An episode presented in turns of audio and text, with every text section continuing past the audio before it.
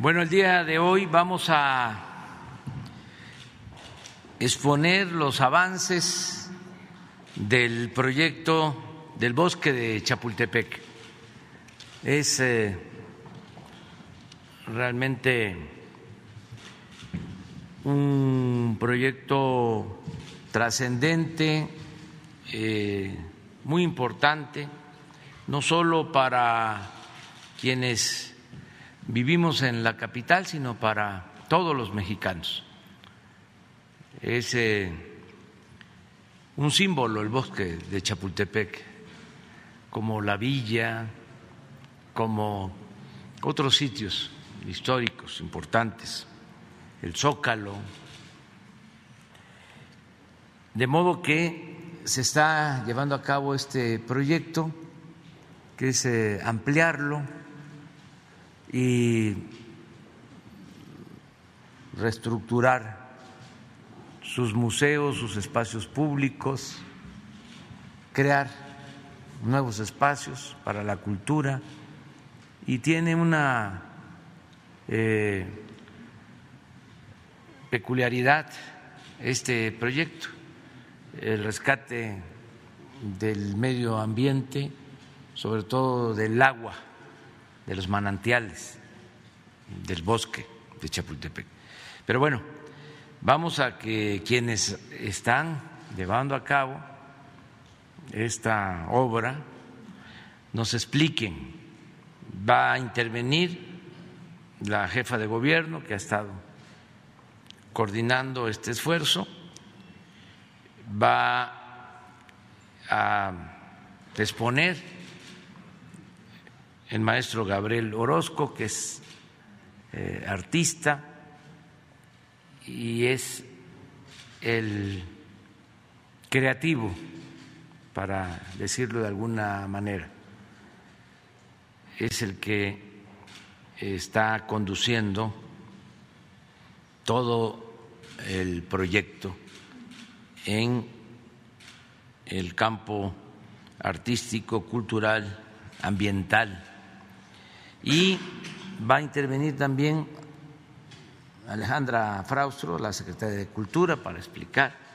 Se va a proyectar un video, porque esto no se conoce, eh, no se sabe de esta importante obra. Y nos acompaña el general Luis Crescencio Sandoval porque eh, la cuarta sección, lo que se está incorporando al bosque, era propiedad de la Secretaría de la Defensa. Eran las fábricas de pólvora, fábricas de arma de la Secretaría de la Defensa. Y ellos están eh, entregando ese espacio, alrededor de 80 hectáreas. Y por eso está aquí el Luis Crescencio Sandoval. Y Jesús Ramírez, de Comunicación Social, ahora ya no está aquí, porque forma parte del proyecto también.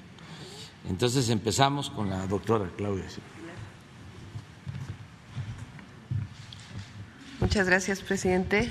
Buenos días a todos y a todas, secretaria, secretario Gabriel Jesús. Muchas gracias por permitirnos exponer este bellísimo proyecto que está en la Ciudad de México pero como bien mencionó el presidente, para nosotros pues la ciudad es capital de todos los mexicanos y Chapultepec es patrimonio del pueblo de México.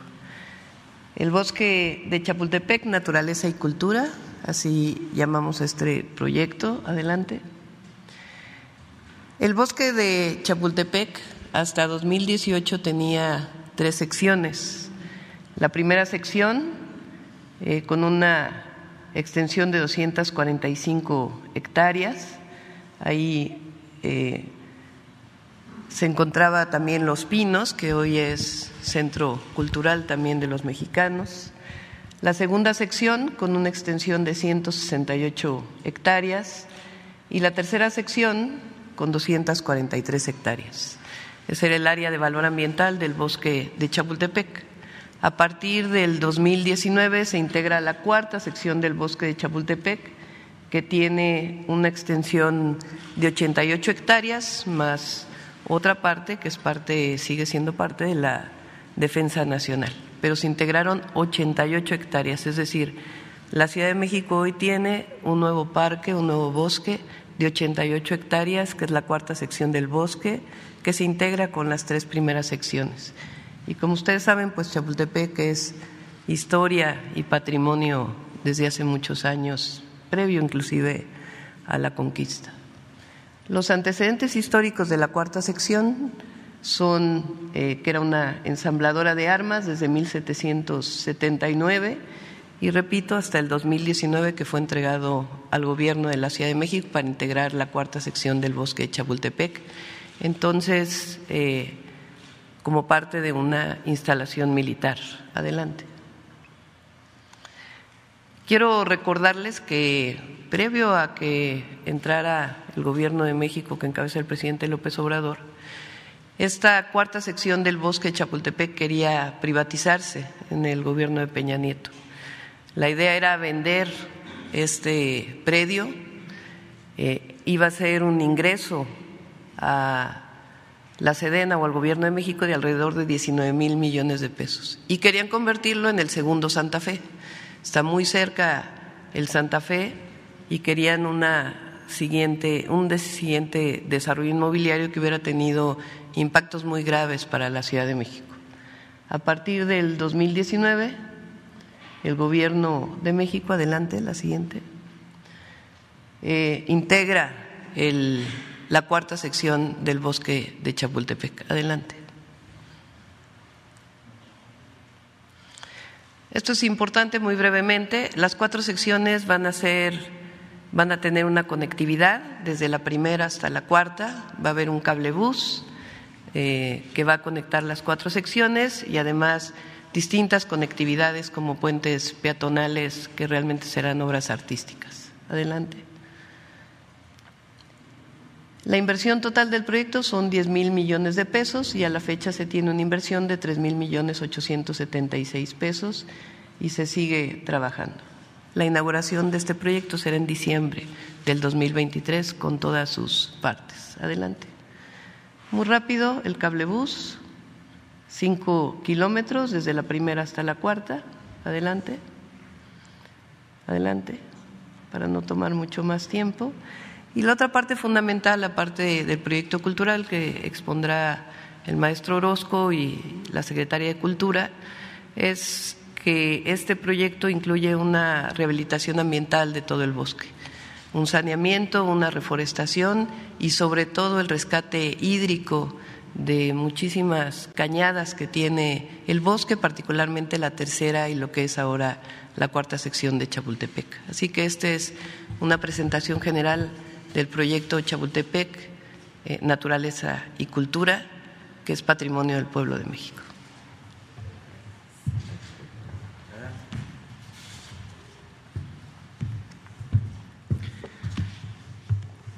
Buenos días, señor presidente. muchas gracias por la invitación, eh, Alejandro Fausto, secretaria, Claudia, general. Em, el plan maestro propuesto para este proyecto, em, tenemos una síntesis aquí, quisiera leer el primer párrafo para comenzar eh, la, la exposición de la, de la parte eh, cultural. Esto en realidad sigue es este. Lo que hoy conocemos como el bosque de Chapultepec ha sido siempre en realidad un campo de cultivo de naturaleza y cultura, creado y recreado a través de su historia, cosechado, protegido por los habitantes de un valle que lo atesoran como su manantial fundamental. El proceso de transformación que estamos viviendo en México nos presenta la oportunidad de impulsar e integrar la diversidad biológica y cultural del bosque de Chapultepec. La iniciativa original de abrir la residencia oficial de Los Pinos y la de detener el proceso de privatización del campo militar 1F lo convirtieron en un proyecto prioritario para la democratización del espacio público.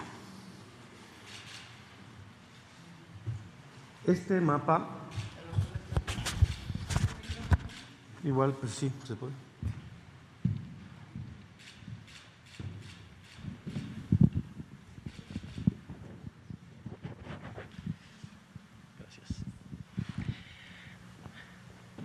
Este es nuestro mapa principal, el mapa de plan maestro general. Aquí podemos ver, está sobrepuesta la gráfica sobre una fotografía aérea. En los colores están las áreas que estamos reforestando en color verde, al mismo tiempo que vemos en líneas azules todos los ríos, cuencas, escurrentías que alimentan nuestro manantial en la zona de Santa Fe y nuestro manantial legendario en el castillo de Chapultepec. Es muy importante entender el cuerpo de Chapultepec como un organismo, un organismo vivo que se ha defendido, ha ido creciendo y ahora tenemos con esta ampliación, con esta oportunidad de conservar esta ahora cuarta sección. Un bosque que se integra a través de nodos puntualmente seleccionados y establecidos para que en cada una de las cuatro secciones tengamos un balance entre lo natural, lo cultural y lo social. Y toda la población aledaña, pero también todos los visitantes y todas las personas que quieran conocer nuestra historia y nuestra naturaleza tengan en cada una de sus cuatro secciones la oportunidad de tener esa experiencia. La siguiente, por favor. Este es el mismo, obviamente el mismo plan, más esquemático.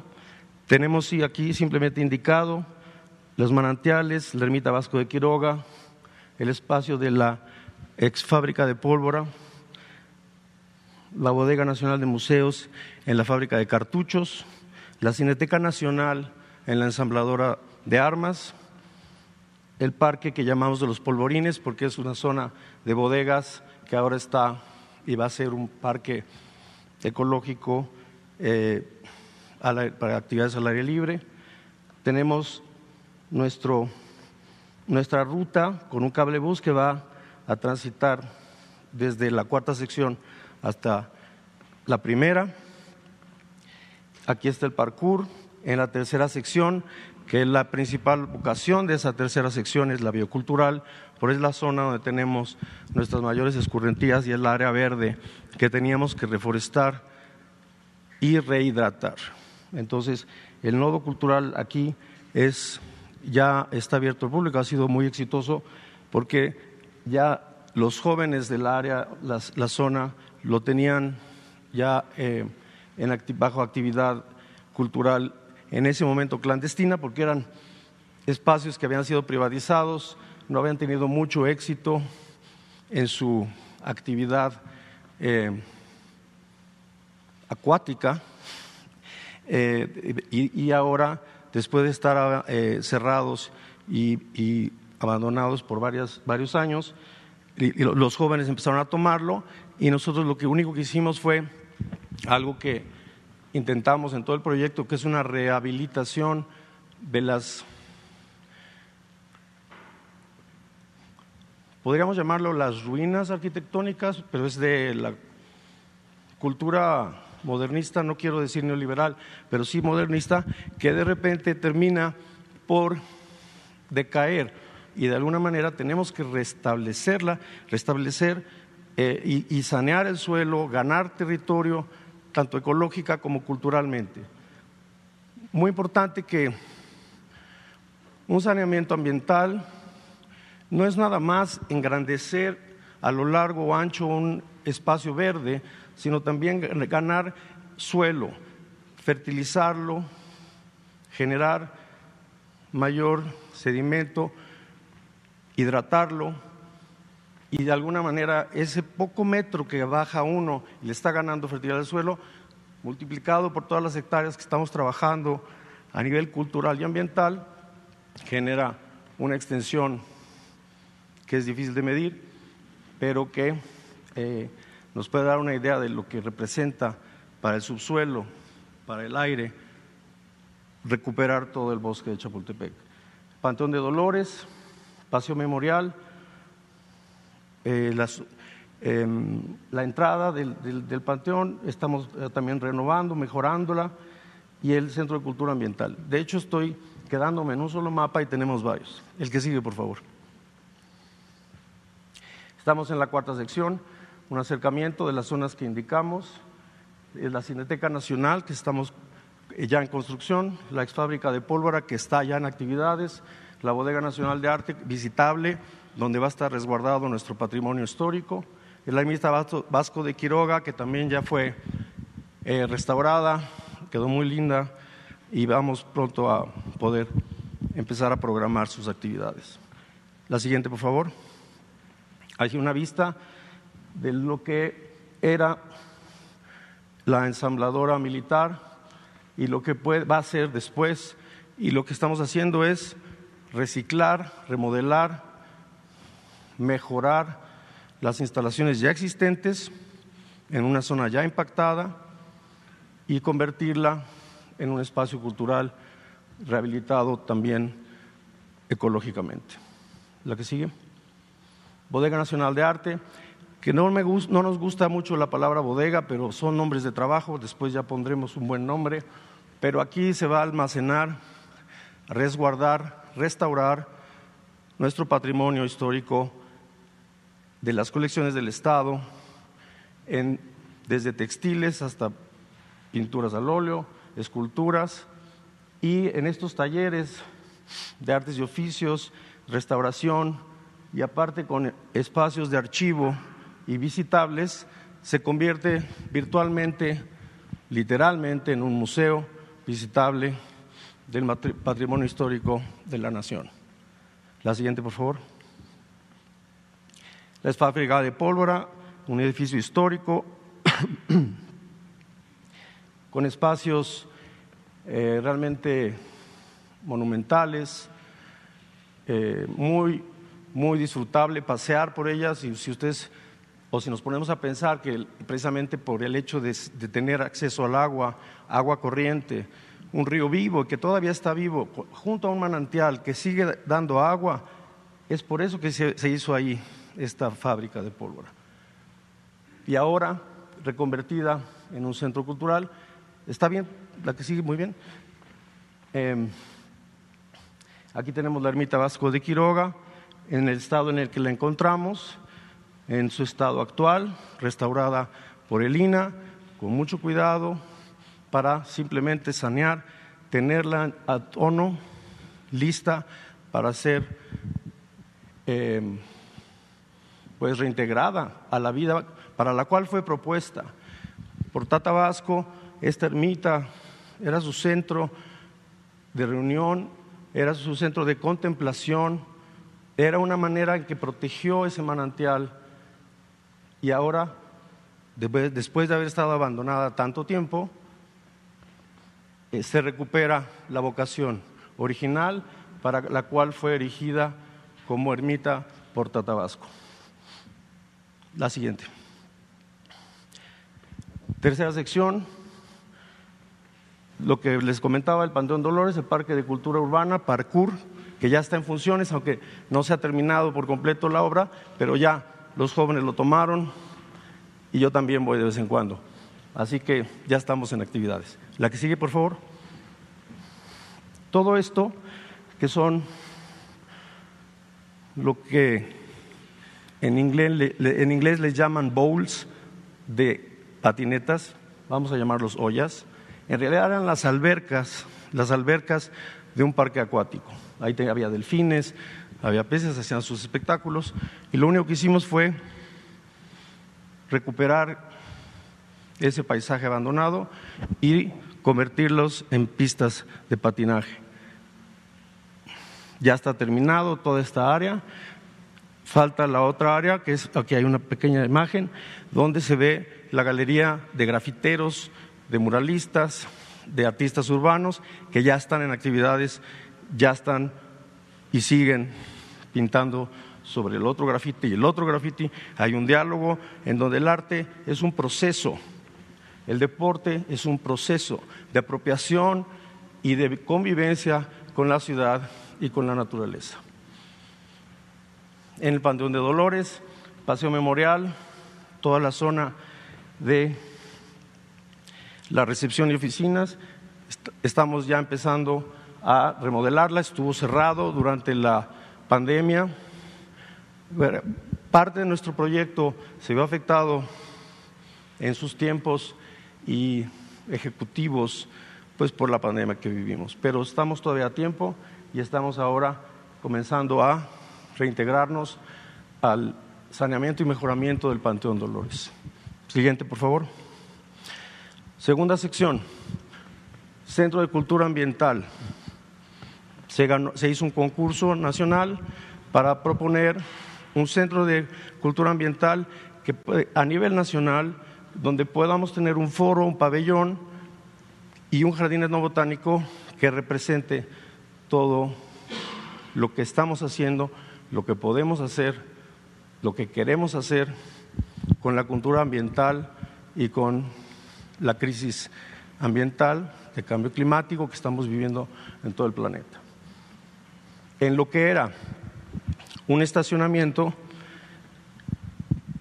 deforestado, se estableció y el concurso ganador, el proyecto ganador, es este pabellón, que es un techo de piedra muy lindo, genera un foro abierto y aprovechando la topología del terreno, estas palmeras ya existentes, se genera un foro y un espacio de exposiciones para tener expresiones, invitaciones a otros jardines botánicos, a investigadores, a biólogos, a socioecologistas para exponer lo que estamos ahí proponiendo. Llegamos a la primera sección, pabellón escénico. Aquí es el lago mayor, tenemos aquí los pinos, eh, tenemos aquí el Auditorio Nacional, Castillo de Chapultepec.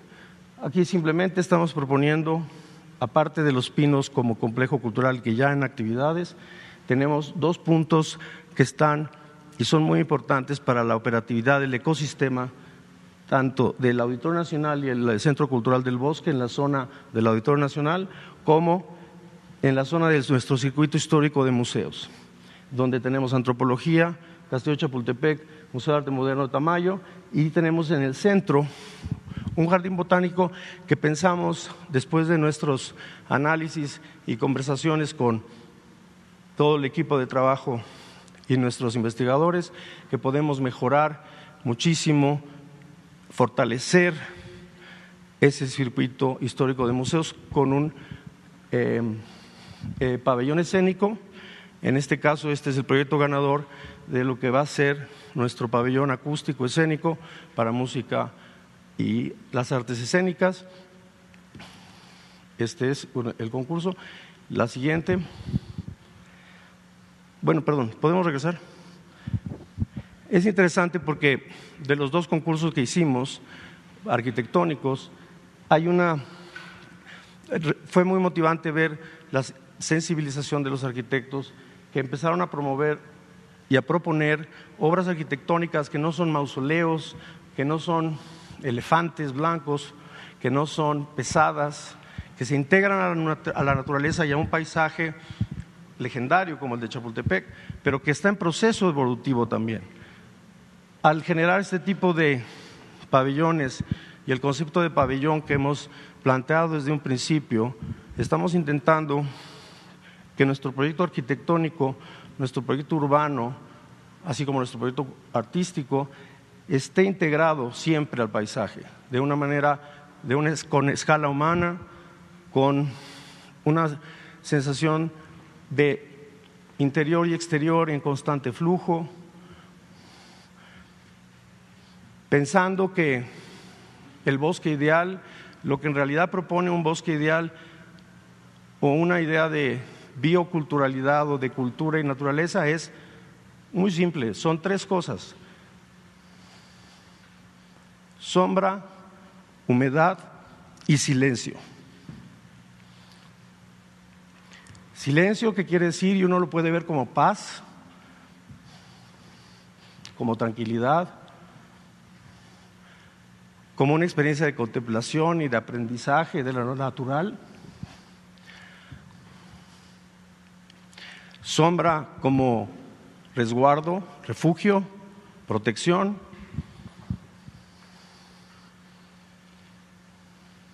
Y humedad, que es lo que finalmente genera la vida, el agua, el suelo fértil. Pero también podríamos ver así la, la cultura. La cultura es muy importante para nuestra fertilidad política, social, humana. Y eso es lo que tratamos de proponer con una visión arquitectónica, cultural, ambiental, artística, que se integra a la vida y que pretende fortalecer el proceso evolutivo de un bosque en expansión, ahora en expansión. La siguiente. Para lo cual, uno de los pabellones que le estamos anunciando en este día es la una convocatoria para un concurso nacional para lo que llamamos el pabellón Naturaleza y Cultura sobre y para fortalecer el circuito histórico de museos en relación, aquí tienes Antropología, Tamayo, Museo de Arte Moderno, Castillo de Chapultepec, Zoológico de Chapultepec, Lago Mayor, en esta zona, en esta zona ya impactada, eh, se, se transportó este invernadero de otra zona de la primera sección. Nosotros pensamos,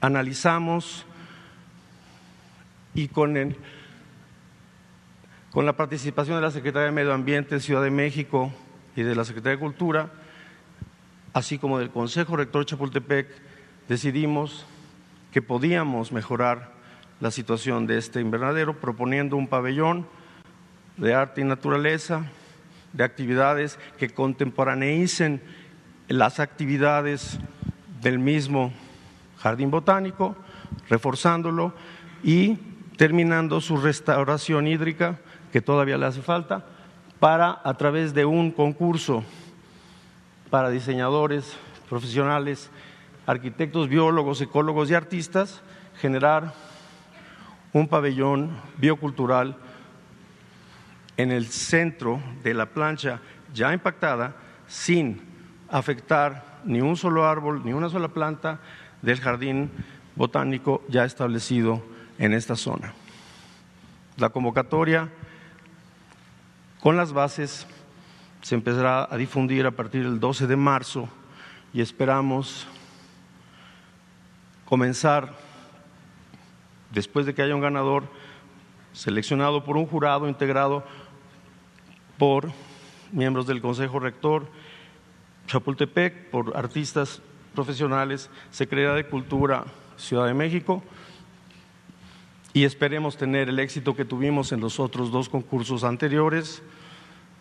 Em, pues se abre la invitación, la convocatoria para analizar este espacio y proponerlo. Esperamos que, siga avanzando el proyecto con las aportaciones de todos los que, eh, el equipo de trabajo que ha sido grande.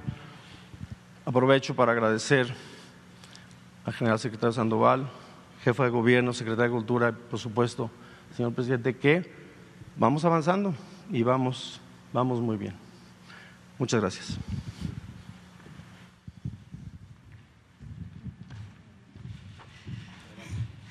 Gracias, presidente, por permitirnos eh, un espacio en esta conferencia tan importante. Gracias a los compañeros de los medios de comunicación que hoy nos acompañan y atienden este tema de cultura.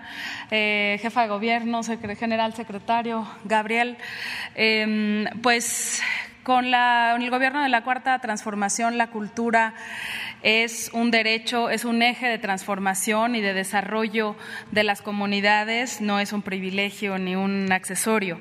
Em, el, eh, proyecto Chapultepec Naturaleza y Cultura es el mejor ejemplo de ello. Eh, hablamos de derechos culturales que se están reforzando en esta Ciudad de México y la cultura vista en un ámbito mucho más amplio que tiene que ver con el entendimiento de la, naturaleza, con el entendimiento de las artes, con su poder transformador. Eh, durante la pandemia prácticamente en todo el mundo se paró la actividad cultural, se pararon los proyectos culturales. Fuimos de los sectores primeros en salir, de los últimos en volver.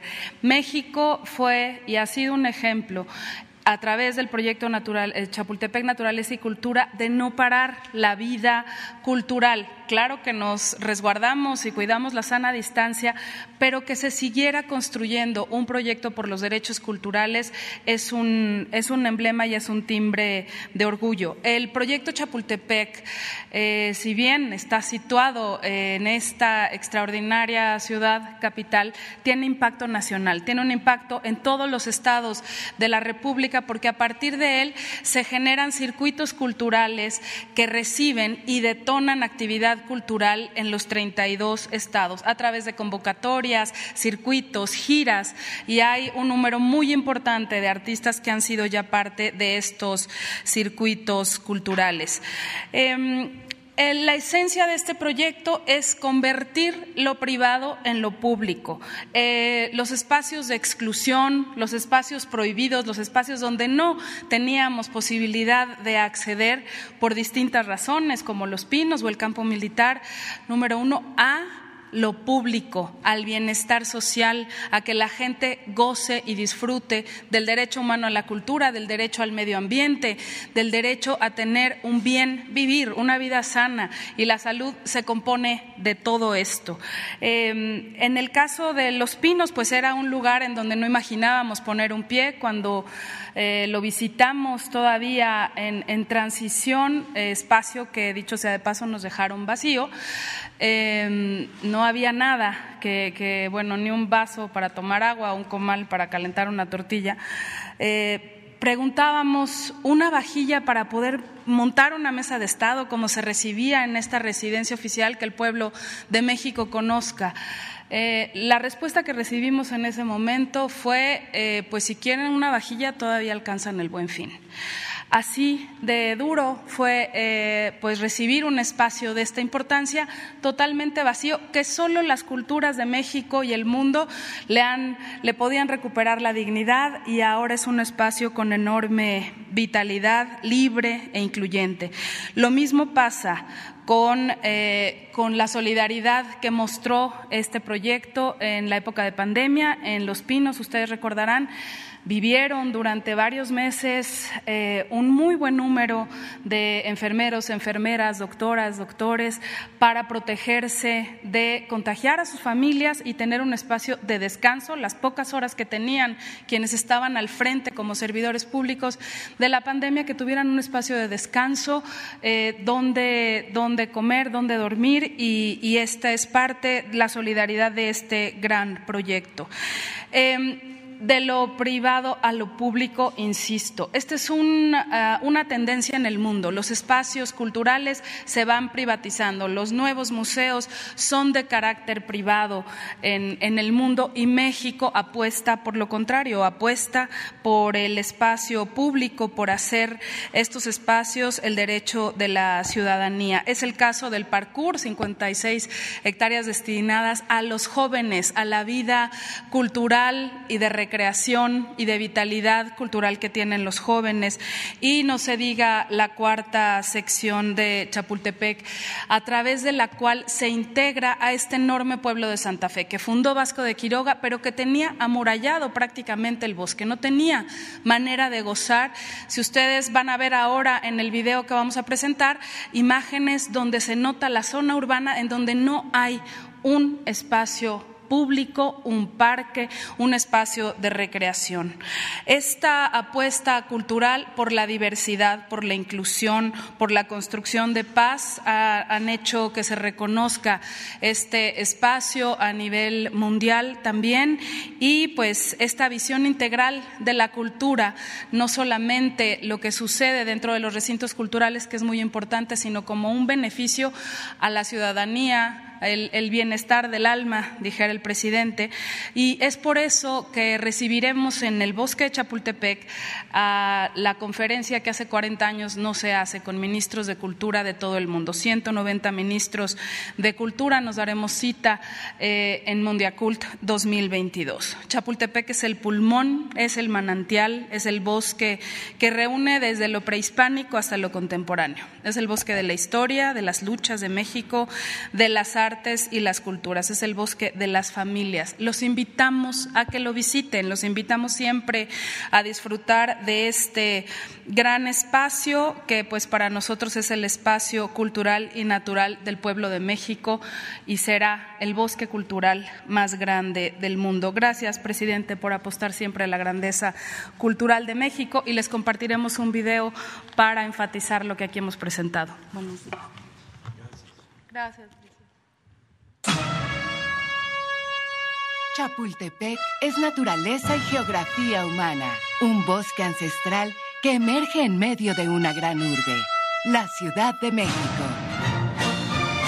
El primero de diciembre de 2018, en Chapultepec se abrieron las puertas de la exresidencia presidencial Los Pinos al pueblo de México.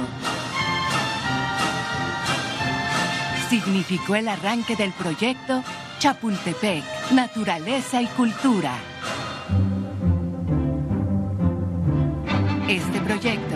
Además de que asegura y protege al antiguo bosque de la ciudad, integra otra vasta extensión territorial de bosque que estuvo a punto de ser entregado a la especulación inmobiliaria. 12 kilómetros de extremo a extremo y de manantial a manantial, de un territorio de cerca de 800 hectáreas conforma el bosque cultural más grande del mundo. El Complejo Cultural Los Pinos, en la primera sección del bosque, ofrece actualmente más de 1.500 actividades culturales al año de manera gratuita para toda la familia. Ubicada en el antiguo Molino del Rey, Sencali, Casa del Maíz y la Cultura Alimentaria, es un espacio que ofrece el conocimiento sobre los frutos de nuestra tierra y la historia de las cocinas y dietas de México que tanta falta ha hecho retomar para mejorar la salud de los mexicanos.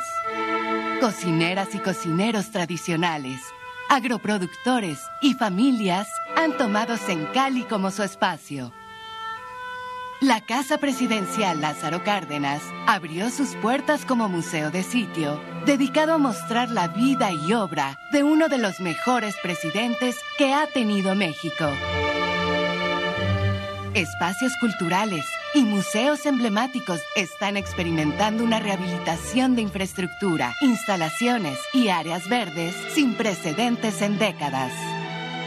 A un costado del Centro Cultural del Bosque, se desarrollará el pabellón escénico, proyecto ganador de un concurso nacional que reunió a destacados especialistas escénicos y de arquitectura del paisaje, un espacio polivalente de alto nivel que armonizará con el entorno natural.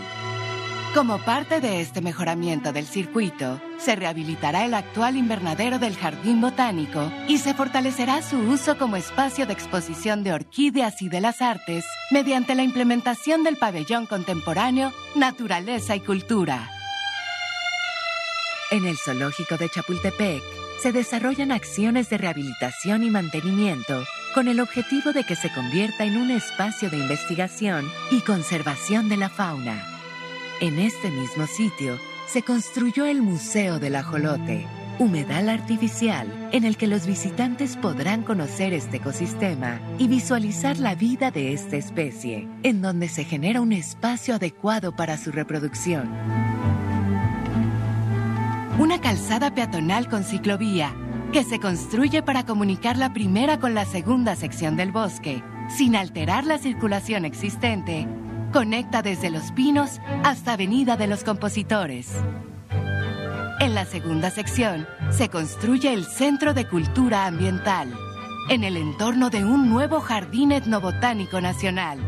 30 hectáreas serán dedicadas a difundir la cultura del medio ambiente. La tercera sección del bosque de Chapultepec es ya emblema de recuperación ambiental. 240 hectáreas del suelo de esta sección se están regenerando y restaurando para poder recorrerlas sin afectarlas a través de nuevos senderos. La tercera sección es también símbolo del rescate de espacios para la comunidad. Lo que era un parque acuático abandonado, hoy es el Parque de Cultura Urbana, Parkour, donde jóvenes de toda la ciudad disfrutan del mejor skate park del país y cuentan con un espacio para las manifestaciones culturales como el mural y el graffiti. En el panteón civil más antiguo del país, el Panteón de Dolores, se redignificará la rotonda de las personas ilustres.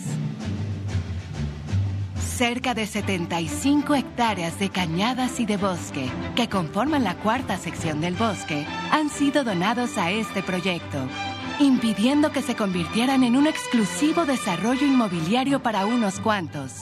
Y hoy son la puerta de acceso al bosque para los habitantes del poniente de la ciudad. La célebre fábrica de pólvora está en proceso de recuperación, ofreciendo actualmente actividades culturales. Contará con un programa de talleres y oficios para la comunidad aledaña, que desde el siglo XIX ha acompañado a la actividad militar en esta zona. La antigua fábrica de cartuchos se está transformando en la Bodega Nacional de Arte, cuya finalidad será la de resguardar gran parte del acervo artístico nacional. También será sede principal del Centro Nacional de Conservación y Registro del Patrimonio Artístico Mueble del Instituto Nacional de Bellas Artes y Literatura. Se crearán los talleres de artes y oficios, así como de reuso y reciclaje de materiales de exhibición museística o de representación escénica. La infraestructura de la ensambladora de vehículos militares se está acondicionando para instalar una sede de la Cineteca Nacional. Adentrándose en la cuarta sección del bosque, se halla la ermita, fundada por Vasco de Quiroga, junto con el pueblo de Santa Fe, y luego habitada por Gregorio López, quien concibió uno de los primeros manuales médicos de la Nueva España, legado del conocimiento de medicina tradicional de los pobladores de la antigüedad mexicana. En la ermita se fomentará el rescate de la herbolaria tradicional nacional. Se revalora el manantial de Santa Fe, generando un recorrido por tres manantiales vivos, como un milagro secreto en el centro de la urbe. De manantial a manantial, nos mostrará esta fuerza generadora de vida. Nos llevará a detenernos un minuto y tomar agua de esta fuente, reconectándonos con la tierra. Toda esta oferta cultural conectará las cuatro secciones para disfrute de sus visitantes a través de puentes entre barrancas y pasos peatonales, de forma segura y sin alterar el ecosistema. La avenida constituyente se rehabilita, generando un espacio de calidad que permite una mejor movilidad peatonal a lo largo de la avenida y entre las colonias aledañas, integrando áreas verdes, luminarias e infraestructura urbana. El cablebús Chapultepec recorrerá en 5 kilómetros las cuatro secciones del bosque, en beneficio de 20.000 pasajeros diarios, principalmente habitantes del poniente de la ciudad, y se contempla también como un atractivo turístico en la ciudad. El saneamiento ambiental y mejora hídrica del bosque de Chapultepec representa importantes beneficios ambientales para la Ciudad de México. Más agua de calidad que se infiltra a los acuíferos. Más vegetación que retiene contaminantes. Disminuye el ruido. Aporta aire fresco y con oxígeno. Brinda refugio a la vida silvestre y un hermoso paisaje para el deleite de las personas que lo visitamos. Hasta ahora se han sustituido 11.000 árboles muertos en pie o en franco deterioro. Se han plantado casi 70.000 de especies mexicanas. Se han instalado más de 50 sistemas alternativos para el manejo de descargas de aguas residuales y para el control de escorrentías. Se han retirado alrededor de 500 toneladas de residuos. Después de descompactarlos, se han enriquecido los suelos con 70 toneladas de composta y se han sembrado 15 hectáreas de plantas de distinto tipo, poniendo énfasis en plantas nativas con flor que posibilitarán la recuperación de los polinizadores, gracias a los cuales existen los recursos naturales que nos alimentan y nos ofrecen materiales de salud y de vestido, entre otros usos. A esto se suma la rehabilitación de 28 fuentes, así como de las instalaciones eléctricas y de infraestructura en abandono o con fuerte deterioro. El Gobierno de México, a través de la Secretaría de Cultura y el Gobierno de la Ciudad de México, trabajan conjuntamente para hacer realidad un sueño de justicia urbana, de disfrute cultural y de regeneración ambiental. Un proyecto que a la vanguardia en el mundo está en un lugar que ha sido testigo de millones de años de historia. Chapultepec, naturaleza y cultura es una oportunidad para crear y vivir una ciudad y un país más democráticos y justos. Chapultepec es más bosque para todos. Muy bien, pues ya estamos. Llevó tiempo, pero es muy importante eh, este espacio cultural. Vamos a abrir para preguntas. Uno, dos, tres, cuatro, quedarse pendiente. Cinco y seis. Acuérdense nada más. Buenos días, eh, señor presidente. Felicidades el- por el proyecto. Nosotros que venimos de fuera, pues obviamente nos, no- no- nos interesa mucho también participar de esto. Eh, señor presidente, eh, ha estado esta semana usted planteando eh, el tema del no impacto en, los costos del combustible a partir de pues una serie de medidas que su gobierno ha implementado, en particular, bueno, la apuesta por la autosuficiencia en abasto de combustibles, pues es- está comprobado que está funcionando. Eh, eh, de manera inusitada en México, eh, los consumidores pues tenemos costos de gasolina más bajos que en Estados Unidos, más bajos que en Centroamérica y bueno, pues creo que es algo que es notorio y además celebrable. Señor presidente, en este sentido existe una inquietud reiterada que así como usted en su momento accedió eh, a dictaminar eh, una política de precios tope para el gas LP, eh, bueno, ante el riesgo de un encarecimiento súbito de lo que es la gasolina, que incluso se ha visto en algunos distribuidores en estos días que aquí en la Ciudad de México hubo alguno que vendía el litro de gasolina super premium de no sé qué categoría a 30 pesos el litro, eh, preguntarle si existe la posibilidad de que se implemente una política parecida a la que se diseñó para el gas LP a fin de contener eh, pues una eventual escalada en los precios de las gasolinas y el diésel. Este, creo que sería importante precisamente para proteger sobre todo al consumidor. Eh, eh, el precio de la gasolina, como usted sabe, tiene un impacto fuerte en las distintas cadenas de valor porque este país se mueve, se, mueve sobre ruedas y bueno, la inflación de la cual se dio nota ayer, bueno, pues sigue lamentablemente en alza. Usted ha dicho que es uno de los desafíos en materia económica que tiene su gobierno. Pues este, mm, eh, la buena noticia es que no van a aumentar los precios de los combustibles, ni las gasolinas, ni el diésel. También se va a mantener el mismo precio de la energía eléctrica. Es eh, importante que se sepa por qué, a diferencia de otros países, nosotros eh, podemos mantener precios bajos en los combustibles. Son dos eh, razones. Una, que eh, producimos petróleo. No todos los países en el mundo producen petróleo. De todos los países del mundo deben producir petróleo alrededor de 20 de más de 200. nosotros tenemos la fortuna de tener esta materia prima. Y ahora por el conflicto, por la guerra eh, de Rusia en Ucrania, la invasión de Rusia a Ucrania y todas las eh, medidas que se están tomando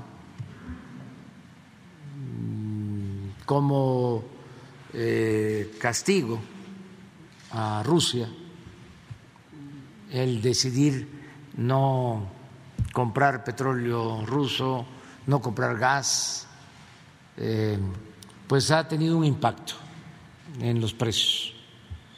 Eh, y esto ha llevado a que el crudo aumente, ya rebasa los 100 dólares por barril, y nosotros estamos exportando crudo y esto nos está generando un excedente. Ese excedente nos permite eh, transferir o aplicar un subsidio para que no aumenten los precios de las gasolinas y del el diésel. Eso es lo primero. Lo segundo es que ya somos más autosuficientes, porque desde que llegamos nos dedicamos a rescatar a Pemex. No hay que olvidar que en 14 años, de manera consecutiva, venía cayendo la producción petrolera de tres millones cuatrocientos mil barriles en 1900, en 2004, tres millones cuatrocientos mil barriles en 2004 a un millón setecientos en 2018. Cada año caía. Entonces, nosotros nos propusimos destinar recursos para explorar y se invirtió en el sureste, donde está el petróleo, porque durante el periodo neoliberal se invertía en el norte y se quería sacar petróleo de las aguas profundas, en donde no hay petróleo o cuesta mucho extraerlo, porque la verdad no les importaba extraer petróleo, lo que les importaba era el negocio de la contratación con las empresas petroleras.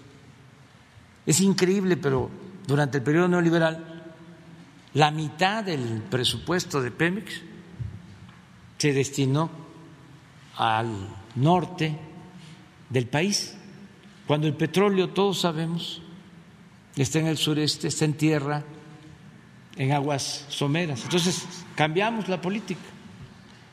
Tuvimos la suerte de encontrar nuevos yacimientos, tenemos reservas suficientes y estamos perforando.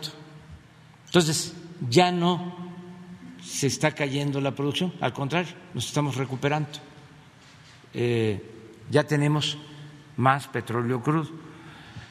Y al mismo tiempo eh, se inició la rehabilitación de las refinerías que quedaron en ruina, en el abandono, con una capacidad de procesamiento de petróleo crudo del 40%.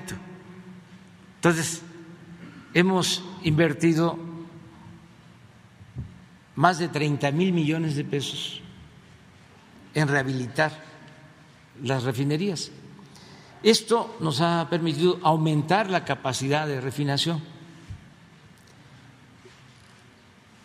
Y como se compró la eh, refinería de Deer Park en Texas a Shell, ya tenemos producción suficiente. Si sumamos la producción, por ejemplo, en el caso de diésel de Shell, ya somos autosuficientes en diésel con lo que se produce en nuestras refinerías, más lo que produce la refinería de eh, Pemex en Texas. Eh, hemos reducido las importaciones de gasolinas en un 45 por ciento. A ver si este, Laura nos envía un informe de director de Pemex, son unas gráficas sobre esto que estoy hablando, porque es muy importante eh, conocer cómo hemos venido reduciendo las importaciones de gasolinas, porque eh, se está produciendo en México, que es el propósito que eh, se pueda producir lo que consumimos, porque fue absurdo, cuando menos, lo que hicieron durante el periodo neoliberal, de que se vendía petróleo crudo y comprábamos las gasolinas. Es como vender naranja y comprar jugo de naranja, porque la verdad todo era negocio para beneficio de particulares y mucha corrupción en Pemex. Estaban destruyendo por completo, acabando con la industria petrolera, nada más que no les dio el tiempo,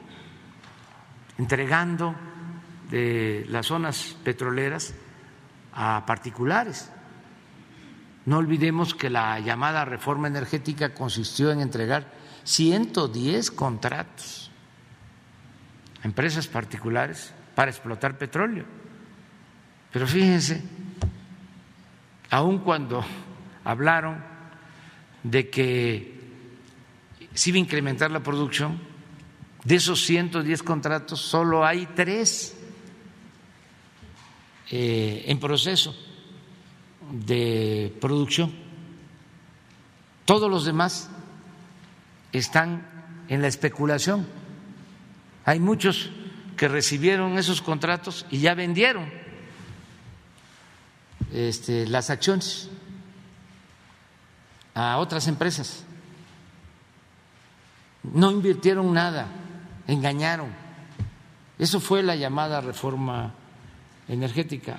Afortunadamente, lo que entregaron eh, significó apenas el 20% del potencial petrolero de México.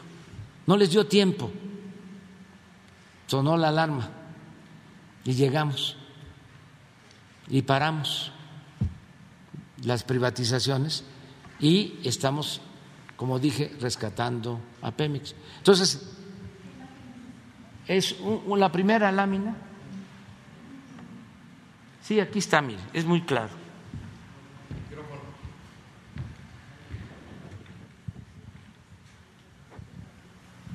Importaciones de gasolinas y diésel del 18 al 22. Miren lo que importábamos cuando llegamos, lo que se compraba. 833 mil barriles diarios. Miren cómo estamos. Importando 431 en enero barriles diarios. 342 de gasolinas y 89 de diésel, 89 mil barriles de diésel. Pero si aquí ya agregamos lo de Deer Park, 131 mil barriles diarios de gasolinas, ya esto se reduce pues como a 200 10 mil barriles diarios de 594. Ya una vez que tengamos dos bocas y la conquistadora de Tula, ya vamos a alcanzar la autosuficiencia. Aquí ya, les decía yo, si sumamos lo que está produciendo DIRPAR en diésel, ya somos autosuficientes. Esto es lo que hemos logrado con la nueva política. Entonces, por eso podemos eh, decirle a los mexicanos que no hay motivo de preocupación, que vamos a sostener el precio de los combustibles porque se ha actuado bien con esta nueva política y aprovecho para agradecerle mucho a los trabajadores petroleros, a los trabajadores electricistas, a los técnicos, porque esto lo hemos logrado de manera conjunta. Eh, yo desde que soy presidente he visitado cuando menos en tres ocasiones cada una de las seis refinerías. Este 18 de marzo vamos a conmemorar un aniversario más de la expropiación petrolera precisamente en la refinería de Minatitlán, porque sabíamos de la importancia de ser autosuficientes. Eh, habían quienes hablaban de que estábamos mal invirtiendo en petróleo porque ya se terminaba la era del petróleo. Pues la verdad que todos quisiéramos que se avanzara más en innovación tecnológica y que se utilizaran energías renovables, energías limpias, pero falta. Entonces, eh, no es un asunto nada más de buenos deseos. Habían quienes nos recomendaban que ya no nos ocupáramos del petróleo. Bueno, uno de estos multimillonarios del mundo, hace unos días, creo que manifestó que con mucho coraje tenía que aceptar de que este, se iba a seguir necesitando el petróleo. Y él está en el negocio de eh, los carros eléctricos. Pero, ¿cómo se llama? Elon, Musk. Es, ese señor, sí. de petróleo, presidente? No, no, no, no, no. Este, eh, nosotros eh, agradecemos a Estados Unidos porque eh, nos autorizó la compra de la refinería. Tuvimos esa visión de comprar en su momento esta refinería. Tenía que autorizarlo el gobierno de Estados Unidos. Hubieron presiones, desde luego, como siempre, y saben que los que eh, presionaban más para que no se adquiriera la parte de Shell, de la refinería, eran este, nuestros adversarios mexicanos, que siempre este, eh, apuestan ¿no? a ponernos del pie a que nos caigamos, a que este, tengamos dificultades, pero eh, salió adelante. Eh, querían, pues, condicionar, ese era el deseo, lo de la autorización a que se modificara el proyecto de reforma eléctrica. No llegaron a expresarlo así, pero sí habían muchas presiones, incluso hasta denuncias, así como lo de la guerra de los pasteles. ¿Se acuerdan de que este, Francia mm, utilizó como excusa de que se había estafado a un pastelero francés en Tacubaya, que se le habían robado unos panes. Y esa fue la excusa para invadirnos, para cobrarnos esa enorme deuda, por eso se llamó la guerra de los pasteles. Ahora que estábamos haciendo este trámite, de repente quien presenta una denuncia es una eh, empresa, una tintorería. De Nuevo León o de Nueva York, Nueva York, sí, y así, pero y la autorización la tenían que dar tres instituciones del gobierno de Estados Unidos, el Tesoro, el Departamento de Estado y la Secretaría de Energía. Y el Tesoro y el Departamento de Estado este, autorizaron. Y donde eh, se tuvo más dificultad fue con la Secretaría de Energía. Por lo mismo, por esta situación. Y porque de aquí este, hablaban y hablaban para que no nos autorizaran. Por eso agradezco mucho al presidente Biden de que ha sido muy respetuoso y esto nos ha permitido pues salir adelante eh, ahora en esta circunstancia difícil. Claro. Eh, obvio, la, historia pues le ha dado la razón a, su visión, señor presidente, este, de, buscar la autosuficiencia. Eh, persiste, y, este era el origen de la pregunta, desde el 2017 esta idea de que en el mercado de los combustibles hay, eh, eh, rige la mano invisible del mercado, ¿no? Este, esto de que hay libre flotación de los precios, aunque Pemex provee al final de cuentas el 90% del combustible que se vende en este país. La pregunta en específico es si se podría tener una política de precios tope eh, muy similar a la que se tiene en el, en el asunto del gas LP. Este, no sé si lo tienen estudiado o analizado. Sí, y es lo que se ha sostenido por más de tres años, porque este, manejamos de acuerdo a los costos el impuesto a las gasolinas, el IEP. Entonces, eh, a través de este impuesto, si se disminuye o se aumenta, tenemos el control de precio y afortunadamente Pemex, como tú lo mencionas, tiene más del 90% de la capacidad de producción, de distribución de gasolinas.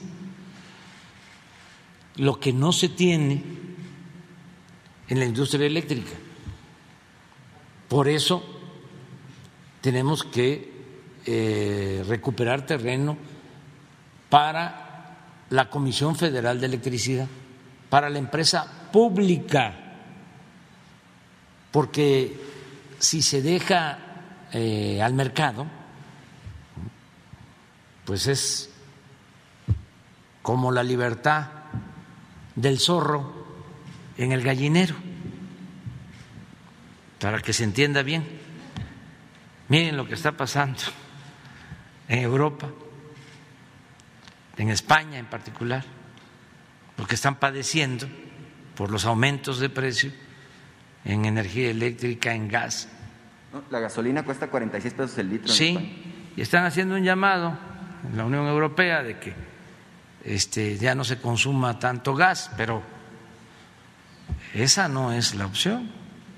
¿Qué no dijeron ellos de que la opción eran las energías renovables y resultó de que no se avanzó en eso y terminaron dependiendo en buena medida del gas de Rusia. Y sí, Estados Unidos puede eh, enviarles gas, nada más que para enviar gas se necesita un proceso que lleva tiempo. Son plantas de licuefacción. El gas se tiene que congelar para embarcarse y allá se vuelve a gasificar. Pero no hay las plantas suficientes en Estados Unidos. En el caso de México no tenemos ninguna. Eh, se va a tener una en Ensenada este, para enviar gas. Nosotros no tenemos problema porque eh, con la producción de petróleo crudo viene gas asociado y además tenemos un contrato de compra de gas con Texas, con productores de Texas y eso nos ayuda mucho y el precio del gas en Texas afortunadamente no ha aumentado como en Europa. Entonces, eh, tenemos eh, resuelto lo de la generación de la energía eléctrica en el caso de que se aumentara el precio del gas por encima de lo normal.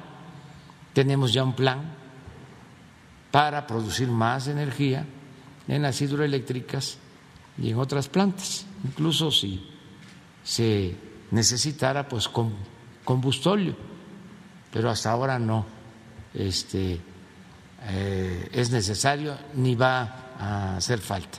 Ese es nuestro cálculo.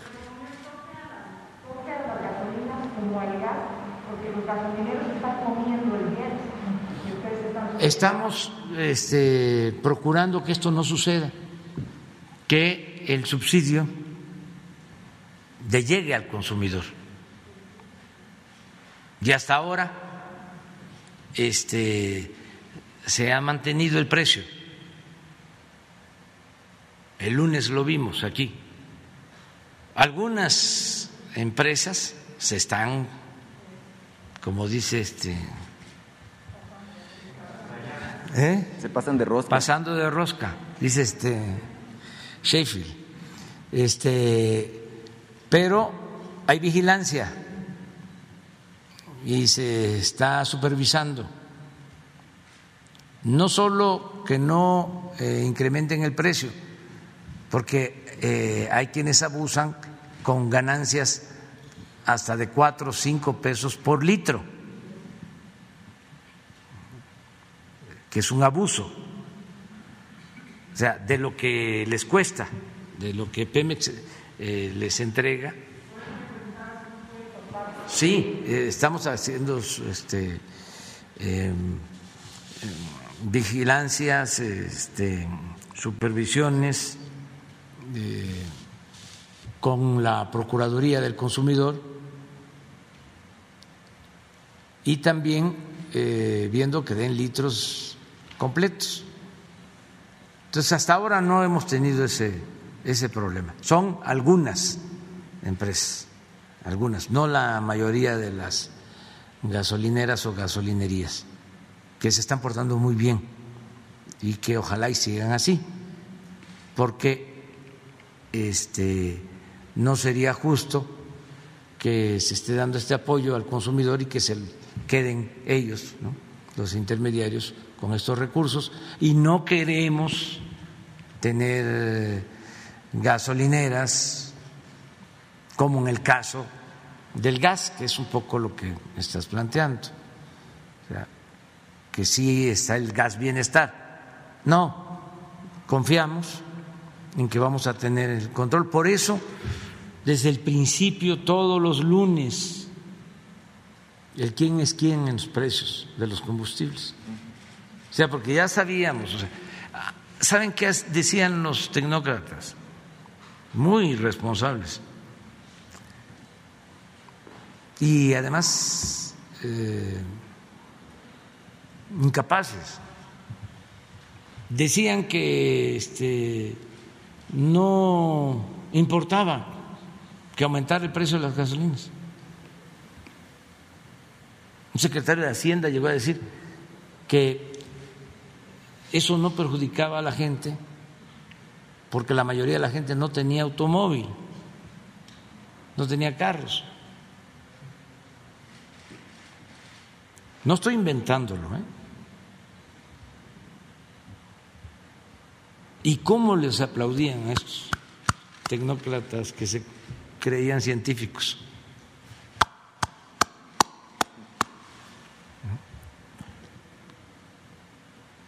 Pues cómo no va a impactar, pues la gasolina es básica, el diésel. Entonces, nosotros, además de que se garantiza que se tenga un precio justo en los combustibles, nos ayuda también el control de inflación,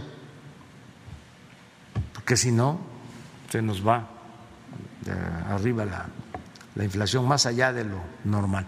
Sí, eh, omití presentarme, eh, Demián Duarte del Sonora Power, eh, y Radio Sonora. Eh, señor presidente, bueno, yo vengo de Sonora y antes de venirme me interpelaron algunos ciudadanos para que le diera un mensaje. Este mensaje es, muy directo, dicen que lo apoyan, que ahí la lleva, que no ceje en el camino. eso, es lo que me pidieron que le comunicara y que lo van a apoyar, bueno, pues el 10 de abril, así en, esos términos me lo plantearon. señor presidente, en Sonora estamos muy agradecidos con usted. Eh, la última vez que estuvo en nuestra tierra, bueno, además de dar forma al plan de justicia para la nación Cumcac, este, allá en Punta Chueca, donde lo, donde lo vimos, eh, pues también anunció el plan de justicia nuevo para la nación Mayo. Eh, yo, en lo particular, señor presidente, le quiero llamar la atención sobre un particular. Usted ha anunciado planes de justicia para los Cumcac, que son los Seris, los Yaquis, también para los Mayos, pero en Sonora tenemos siete naciones originarias. Este, están, bueno, los que casi nunca se acuerda nadie de ellos, los Kikapú, este, los Cucapá también, que son 12 naciones distintas, este, se, pueden confundir por, el parecido del nombre. Están los Tojono Otham, este, también están los Pimas, este, y bueno, naturalmente que todos ellos, eh, lamentablemente, pues padecen de, situaciones, de injusticias, incluso son naciones originarias que han sido estigmatizadas. Eh, hay quien considera que no les gusta trabajar, no lo dicen así, lo dicen en términos más peyorativos, eh, que son borrachos, que son drogadictos, una serie de cuestiones, cuando al final de cuentas ellos son los dueños originarios de la tierra en donde vivimos y nos desarrollamos los sonorenses. Señor presidente, preguntarle si en esta visión de justicia para la naciones originarias, bueno, eh, existe la posibilidad de que haya una integralidad, este, precisamente para que todos los grupos originarios de nuestro estado, que son siete, eh, pues tengan acceso precisamente a mejores condiciones de desarrollo, eh, dado pues que ellos son los pobres entre los pobres, lamentablemente, simplemente plantearle eso. Y bueno, sabemos que va al sur de Sonora, a, la región precisamente del Mayo, y los alcaldes de Navojoa y de Álamos en particular me han pedido que le haga una invitación a sus ciudades, este, ya que va a estar en la región, precisamente para poderle exponer allá pues, eh, de primera mano las eh, distintas situaciones y necesidades que tienen ambas ciudades. En este caso, Víctor, si no mal no recuerdo, Valderrama y Mario Martínez son los alcaldes de Álamos y Navojoa respectivamente. Muchas gracias, señor presidente. Sí, sí, vamos a ir por allá, vamos a ir a Navojoa y vamos a ir a Álamo, porque eh, es un encuentro con mayos que están precisamente en Navojoa, en toda esa región, y guarijíos, que están en Álamo, la región de Álamos. Este, y sí se está dando atención. Fuimos a Yécora y también allí hay otras este, eh, culturas, otras etnias, y estamos eh, apoyando. Y vamos a seguir con este eh, plan de apoyo a Sonora. ya eh, puedo informar que se resolvió lo del amparo que había para la construcción del distrito de riego yaqui, de los pueblos yaqui. Este, interpusieron un amparo, ya se este, ganó y eh, se va a continuar con eh, las obras. Y vamos avanzando y eh, decirle también a el pueblo Sonora que estamos trabajando en garantizar la paz, la tranquilidad, apoyando a ese extraordinario gobernador que tienen, Alfonso Durazo. Eso significa como el 90 por ciento del camino que hay que recorrer para que eh, haya justicia, paz, bienestar, progreso en Sonora. Un buen gobierno que encabeza Alfonso Durazo. Y estamos eh, atendiendo el tema que preocupa eh, de la inseguridad, tanto en Cajeme como en Caborca Ayer nos preguntaban sobre el decomiso de armas del eh, ejército. En Cabor que quedamos en informar. Tiene el informe. Va aprovechando para de las, de las armas que se aseguraron, de las 150 armas largas y 38 armas cortas, 129 eh, de ellas son de origen estadounidense. Eh, eh, tenemos el resto de otras, de otras partes del mundo. En lo que corresponde a cartuchos, los más de 3 millones de cartuchos, ahí el 75% de estos cartuchos son de procedencia eh, este, rusa y el 25% de procedencia estadounidense. También mencionar que de las armas largas, lo que son eh, los fusiles calibre 50, las ametralladoras calibre 50, los fusiles 223, eh, pues en su mayoría son de, origen eh, estadounidense. Eso es lo que se, se obtuvo de información y una vez analizado todo el armamento asegurado ahí en Sonora. Aprovechamos para contestar lo de ayer. Eh, ¿No tienen el dato ahí? Sí. Ahí lo deben de tener.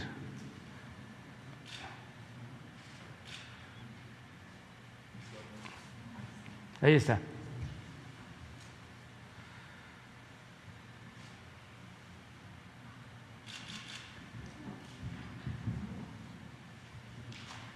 Después, un arsenal.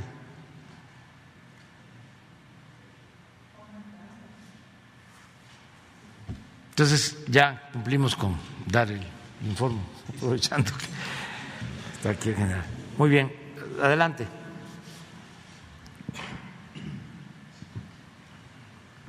Gracias, presidente. Buen día y buen día a sus invitados. Nancy Flores de la revista Contralínea. Presidente, sobre los lamentables hechos del Estadio Corregidor allá en Querétaro, preguntarle si sería posible tener la opinión del secretario de Gobernación, del secretario de Hacienda, de la secretaria del Trabajo eh, y de todas las áreas de su gobierno, el gobierno federal, eh, respecto de cuál es eh, la responsabilidad de la Femex Food en todo este tema, porque bueno, es la Femex Food la que está sancionando, pero todos sabemos que esta organización pues solo es una sucursal de la FIFA. Y en ese sentido las, las medidas que aplica pues vienen dictadas desde fuera, son extraterritoriales y eh, se está omitiendo en toda esta investigación cuáles son las responsabilidades directas de la Femex Food así como de la FIFA. Y pues esto no podrían atenderlo los gobiernos estatales, tendría que ser un tema de la federación. Y ya que eh, se pudiera tener esta opinión pues que se investigue lo que está pasando en el fútbol mexicano, sobre todo porque se ha tratado más como un negocio que como un deporte y en ese sentido pues hay muchos temas que revisar, presidente. Está, por ejemplo, el tema de la seguridad, que sí es muy importante y que ya vimos lo que sucedió en este estadio corregidora y en ese sentido pues si no hubiera pasado esta desgracia, eh, estas omisiones seguirían ocurriendo, ¿no? Entonces, por acción, omisión y negligencia tendríamos que saber cuál es la responsabilidad de la Femex Food, no solo en el tema de seguridad, sino también en otros asuntos que rayan en la delincuencia. Por ejemplo, eh, se sabe que los clubes deportivos de fútbol son utilizados por la delincuencia organizada y por los delincuentes de cuello blanco para lavar dinero, así como para otras eh, situaciones anómalas. En el tema de laboral, por ejemplo, los futbolistas pues no tienen reconocidos sus derechos, hay una doble nómina, eso también se conoce, donde se les paga por debajo de la mesa y otro, otra parte del sueldo sí se les paga eh, normal y se entera al SAT, pero para evadir impuestos pues lo hacen de esta manera. Hay una venta de jugadores sin que se les pida su opinión y en algunos casos eh, quienes se rebelan o quienes estaban tratando de hacer este sindicato pues son vetados de estos equipos y al final pues se les acaba su carrera futbolística. Además están otros temas eh, ligados con esta delincuencia, por ejemplo las barras, las barras que son muy violentas pues están eh, sumamente en contubernio con los equipos de fútbol. Todos sabemos que a ellos se les entrega un, porcentaje de los boletos, que ellos los utilizan para estar con estas situaciones eh, de violencia y también está el tema, por ejemplo, de la reventa de boletos. A mí, por ejemplo, me gusta el equipo Pumas y voy al estadio eh, de CEU y hay una reventa de boletos ahí a, pues, a la cara de todos, o sea, es algo que sucede sin que nadie le ponga orden. Entonces hay muchos temas que se mueven en todo este eh, asunto y eh, pues no es la primera vez que ocurre una desgracia de esta naturaleza. Hay muchos ejemplos de cómo la gente pues no tiene seguridad y sobre todo la venta de alcohol en los estadios. En Europa, por ejemplo, esto está prohibido, no se puede vender eh, alcohol en los partidos de fútbol porque esto genera pues mucha efervescencia. De por sí es un deporte muy pasional y si a eso se le agrega que hay eh, venta de alcohol indiscriminada en estos estadios y que aunque hay eh, normas de que al medio tiempo ya no se puede vender en el segundo tiempo alcohol, pues esto no se cumple prácticamente en ningún estadio.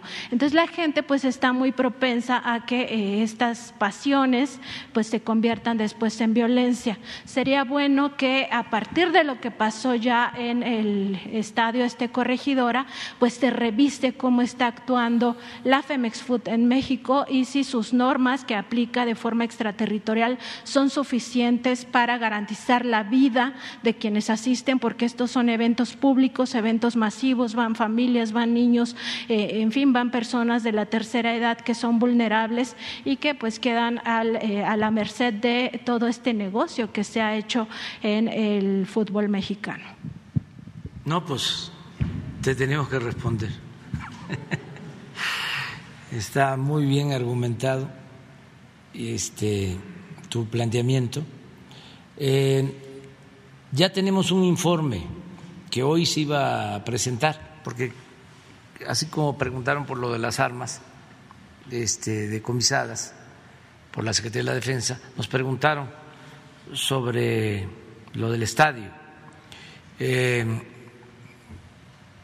y Ricardo Mejía presentó ya eh, un informe en la mañana, pero como teníamos esto importantísimo del bosque, este, quedamos en presentar la propuesta integral que debo decir, eh, vamos a enriquecerla con lo que estás planteando para el día jueves, dentro de ocho días.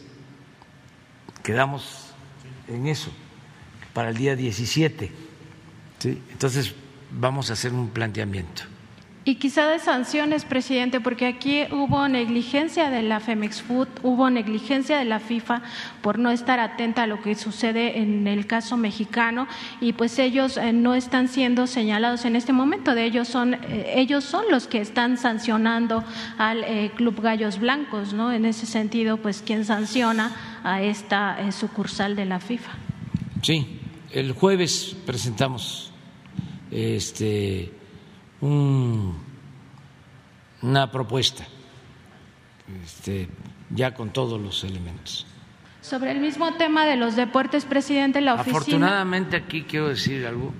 Este, hasta ahora no ha fallecido ninguna persona. Eso es lo que más este, nos eh, consuela, porque sí se pensó de que habían perdido la vida de varios jóvenes, sobre todo, que los eh, que se internaron heridos, la mayoría jóvenes. Entonces, este, afortunadamente ya se les ha dado de alta a los hospitalizados. Queda uno eh, grave, pero eh, respondiendo bien y hay optimismo de que se le va a salvar la vida. Es decir, este, eh, eso sí hoy se dio a conocer y es importante ¿no? que se sepa. Y lo otro, pues es que ya empezaron las órdenes de aprehensión, ya todo el proceso de tipo legal, pero eh, se necesita un planteamiento integral. Eh, es, que eso es lo que eh, de eso trataríamos el, el jueves, si les parece. Sobre este tema de los deportes, también la Oficina de las Naciones Unidas contra la Droga y el Delito en diciembre pasado hizo un señalamiento mundial de las apuestas ilegales y también de las apuestas legales que imperan en un mundo de corrupción del deporte a nivel internacional y por supuesto también está la parte que le toca a México.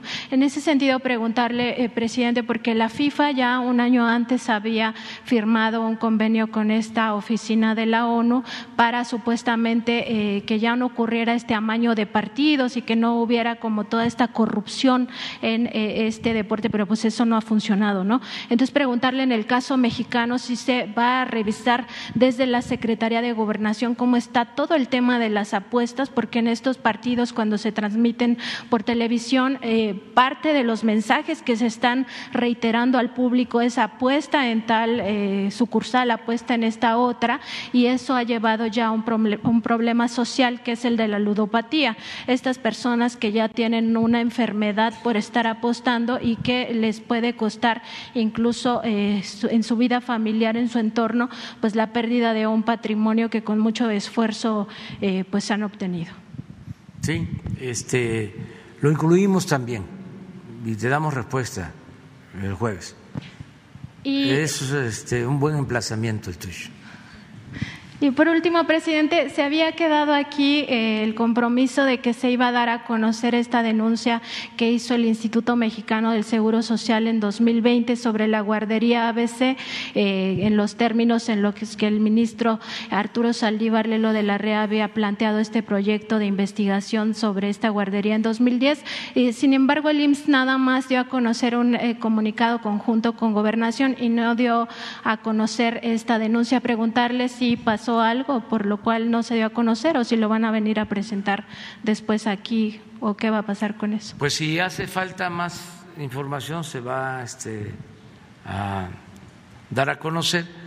El martes va a estar el director del Seguro Social, eh, porque vamos a presentar el plan de salud para los que no tienen seguridad social, para la población abierta y quedamos que el martes eh, que se dedica a informar sobre la pandemia vamos a utilizar tiempo con ese propósito y vamos a dar a conocer lo que tú estás planteando, que se conozca la denuncia que se presentó a partir de eh, la propuesta que hizo el ministro Arturo Saldívar. Es una denuncia que presentó el Seguro Social a la Fiscalía en el caso ABC. Entonces, se va a dar a conocer y él va a informarles. Gracias, presidente. Muy bien.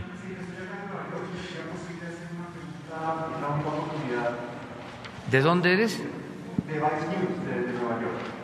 Por eso pregunto. Yo entiendo, o sea, esperamos, entonces, nada más vamos, ya, ya estamos por terminar. Y, y antes de irnos vas a tener oportunidad. Pues muy rápido, presidente. Mara Rivera de Enfoque Noticias. Yo quisiera preguntarle sobre la inflación. Con datos en solo dos semanas, pues tanto de febrero como de la guerra de Rusia, los precios pues se ven impactados, hay presiones, hay algunos que no han bajado como el limón. Los resultados en la inflación anualizada son de 7.28%. Se habla en la revisión que ya empezaron a hacer los especialistas de alcanzar una inflación al final del año del 8%, que incluso hablan hasta del 10% en los escenarios más críticos, de una alza inminente ahora en el Banco de México de las tasas de interés. En fin, ¿cuál sería la posibilidad en los escenarios que usted ve? También acciones para alentar el mercado interno que se ve también en el comportamiento del consumidor, que pues hay preocupación, hay incertidumbre. Y a propósito de las gasolinas, no sé si convendría hacer este llamado de que en donde se están viendo que hay precios hasta de 30 pesos el litro, por ejemplo, de la premium, pues que el consumidor sencillamente no, pues no la adquiera, ¿no? Que busque donde hay todavía de 26, de 23 pesos todavía la premium. En fin, que hay un escenario preocupante en, el, en materia de precios que podría alterar incluso hasta sus propias expectativas de crecimiento que, que lamentablemente pues está viendo impactado por fenómenos o consecuencias del exterior. ¿Algún comentario sobre este escenario? ¿Qué piensa el gobierno? Bueno, dos cosas. Primero, este no dejarnos este manipular por informaciones falsas sobre precios de las gasolinas. Esto una vez lo hizo del Reforma, de que agarran, eh, toman una foto a una gasolinería de un precio alto. Y eso eh, lo convierten un precio nacional, que no es así. Puede ser que una gasolinería, dos, tres, de las miles que hay, hagan eso, pero nosotros tenemos eh, una supervisión constante. Y lo que informamos los lunes es lo que realmente sucede. O sea, no, no hay eh, alteraciones eh, quisieran a lo mejor nuestros adversarios porque están molestos. Imagínense cómo no van a estar molestos si apostaban de que se iba a ir la gasolina a las nubes, de que eh, íbamos eh, a estar como en la hermana República de Venezuela, o sea, utilizando eso. Y resulta, o que ya nos iba a necesitar el petróleo, que para qué invertíamos, que para qué comprábamos la refinería, que para qué rehabilitábamos la refinería, que para qué construíamos una refinería nueva. Hay constancia de todo eso. Entonces, de repente, la realidad los desmiente, ellos están molestos porque así son los conservadores. Y son muchos, siempre lo he dicho, no es una minoría, son como 25 millones que tienen esa mentalidad conservadora. Este, son bastantes. Y todos los medios. Ahora que se incorporó este Epimenio, este, aquí dije, ya vamos de gane, ya es 100 a 1, ya tenemos uno. De cada 100, vamos avanzando. Por el control casi absoluto de los medios. Entonces, están muy molestos. No dejarnos este, eh, influenciar por ese estado de ánimo de nuestros adversarios. Además, ¿cómo no les va a dar coraje si vienen a comprar gasolina de Estados Unidos a México? Si la gasolina en Estados Unidos se está vendiendo a mayor precio que en México. Entonces están, yo los entiendo, pero este, que no nos dejemos llevar por eso. o sea, no hay gasolina de 30 pesos. Sí, la, sí bueno, sí, puede haber. Y como dice, hay por ahí una marca. Dos, pero no.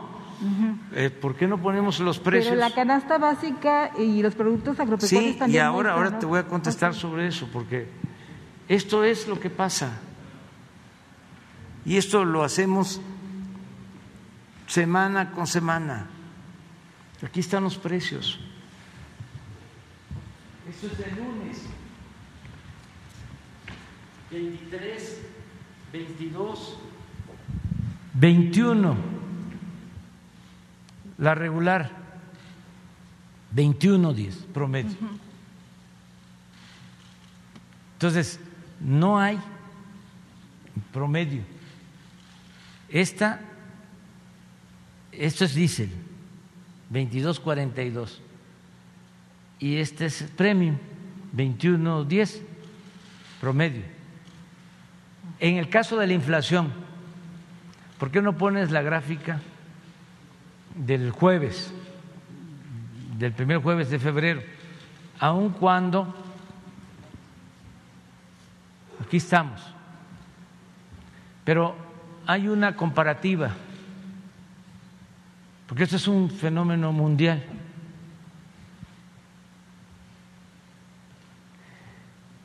agravado, primero la pandemia y luego la, la, guerra.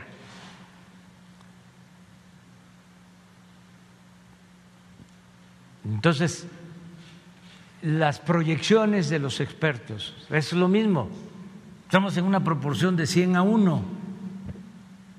Los expertos, casi todos, están en contra de nosotros se frotan las manos para que nos vaya mal. Esto es, mire, ahora, en el último reporte, estábamos en diciembre 7.36, creo que el último reporte que tenemos es 7.28, esto se incrementó del reporte de hace unos días. Pero la, la, proyección que tiene el Banco de México es 4.5, o una eh, cifra parecida. A ver si este, consiguen la proyección de inflación del Banco de México. Ahora, todos eh, los que tienen que ver con las finanzas pues saben que se viven periodos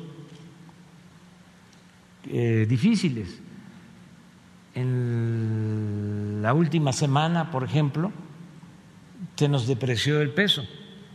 A ver si Carlos nos manda este, la depreciación del peso. Pero ayer ya cayó el dólar. Es decir, se volvió a apreciar el peso con relación al dólar. Entonces, eh, llegó a estar a 21.35 y ayer ayer ya eh, bajó de 21 eh, pesos por dólar. Entonces, eh, vamos bien, hemos hecho las cosas bien. ¿Y saben qué nos ayudó mucho? Bueno, lo mero principal es no permitir la corrupción. Eso es lo que hace que salgamos adelante. Ahí está la clave. Y derivado de eso, pues con la pandemia y con la crisis económica, cuando querían que nos endeudáramos para rescatar, como siempre, a los de arriba, dijimos no, no, y no nos endeudamos. No es el caso de otros países que recurrieron a la contratación de deuda y tienen problemas. Nosotros afortunadamente eh, no tenemos problemas financieros. Y miren esto.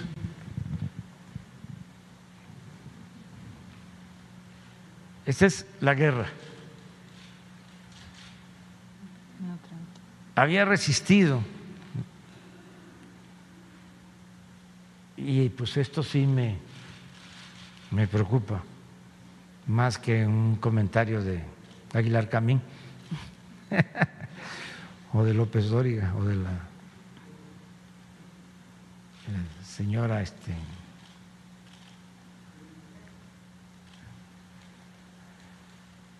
eh, de que mencionamos ayer que se sintió este Azucena Azucena este eso sí me preocupa pero ya no ayer que hablando de lo de la señora Azucena tengo información ¿eh? de que los están contratando de latinos. Lo que les planteé es cierto. Trabajan en un medio y latinos los contrata para que sigan en ese medio. Ahí puede ser que actúen con más moderación. Entonces tienen su presencia, ¿no? En ese medio se hacen famosos. Y en latinos es golpear. La estrategia mediática de golpearnos. Entonces, eh, no se dejen ustedes, ¿eh? porque están este, tentando. Pagan muy bien en latinos. Se van a rayar, pero van a perder prestigio. Ustedes son gentes honestas. Ahí en Milenio, está la señora Azucena, le ofrecieron a tres para irse a latinos. Uno aceptó o lo dejaron con la doble este trabajo. Sí, actividad de trabajar ahí en Milenio y también en Latinos, Aguilar Camín. La señora eh, Azucena también le ofrecieron, pero no aceptó o no la dejaron y siguió ahí en. Pero sí le ofrecieron también. Y en otros los otros medios, bueno, ahí en Latinos están los del Reforma columnistas del, del Reforma. Y yo tenía este, interés por saber dónde se había fundado Latinos y quién estaba como dueño de Latinos. Y resulta que se fundó en Estados Unidos y que los dueños de Latinos pues eh, son familiares de Roberto Madrazo o tienen ligas con el que fue gobernador de Michoacán. Sí, y este y desde el punto de vista periodístico, editorial, pues es Loret de Mola, ¿no? El principal, y están vinculados con el grupo de mexicanos en favor de la corrupción de Claudio X González. Este, están interrelacionados y traen un plan para seguir con el golpeteo mediático, con la estrategia golpista y mucho dinero, muchísimo dinero, este, de personajes de México y también dinero del extranjero. Entonces aquí vamos a estar informando. Ojalá y ellos nos ayudaran a transparentar de dónde se obtienen los recursos para que la gente sepa que un conductor de radio, de televisión, un periodista, está recibiendo dinero con un propósito mm, político, electoral. No hay ningún problema, no se puede censurar. Nada más que haya transparencia, ¿no? que se sepa. Ahora sí que, ¿de parte de quién? Pero bueno, ya nos desviamos un poco. Eh, presidente, pues una segunda pregunta. A pesar de que usted dijo en su decreto de la legalización de los autos chocolates que sería eh, para las unidades que ingresaban al país antes del 19 de octubre, lo cierto es que siguen ingresando. La Asociación Mexicana de Distribuidores de Automotores acusa que siguen ingresando estas unidades aprovechando las facilidades de su decreto el mismo Repube dicen que pues no tiene capacidad tecnológica para evitar que sean regularizados los vehículos pues prácticamente inservibles o robados incluso y que buena parte de estos datos de los vehículos pues no están siendo alterados. O sea, hay corrupción, pues. Entonces, la crisis de este sector pues viene atravesando este, seis años, dicen también o alertan sobre la posibilidad de que se pueda propiciar la venta de estos en cualquier estado del país, o sea, un descontrol. Entonces, hay preocupación por esta, por esta situación, eh, no la ven clara y que al final pues no está alentando tampoco el, el mercado interno ni tampoco la compra de unidades. ¿Alguna, ¿Algún comentario sobre esta situación? Bueno, que es eh, lógico que los distribuidores de los carros no estén de acuerdo con la regularización de los carros de extranjeros. Es normal que ellos este, estén en contra de esta medida, pero nosotros consideramos que ayuda a mucha gente que no tiene para comprar un carro nuevo de agencia, que ya tienen los carros, que los eh, utilizan para sus actividades productivas, para llevar a sus hijos a la escuela y que además, eh, si están los carros y no están regularizados, hay un descontrol y se utilizan esas unidades para cometer delitos y hace falta tener un registro. Ese es el propósito.